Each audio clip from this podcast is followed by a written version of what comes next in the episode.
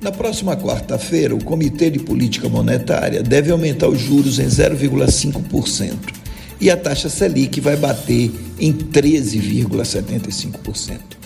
Depois de elevar a taxa de juros de 2% para mais de 13%, parece que é hora do Banco Central encerrar o ciclo de alta.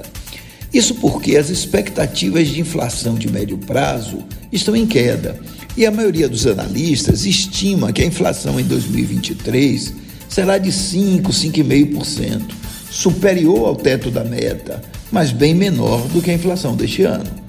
O problema é que, apesar do ciclo de ajuste de juros continuar avançando, existem analistas que acham que o quadro inflacionário prospectivo e os riscos em torno das expectativas ainda não são suficientemente seguros para que o Banco Central encerre o ciclo.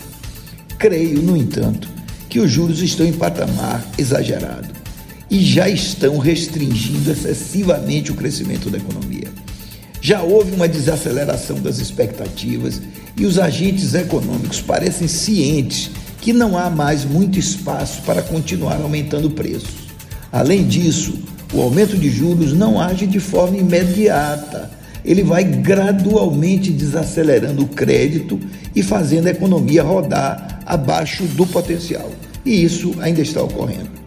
É possível, portanto, acabar com o ciclo de alta de juros, desde que o governo comece a restringir a política fiscal e deixe de gastar sem ter dinheiro em caixa.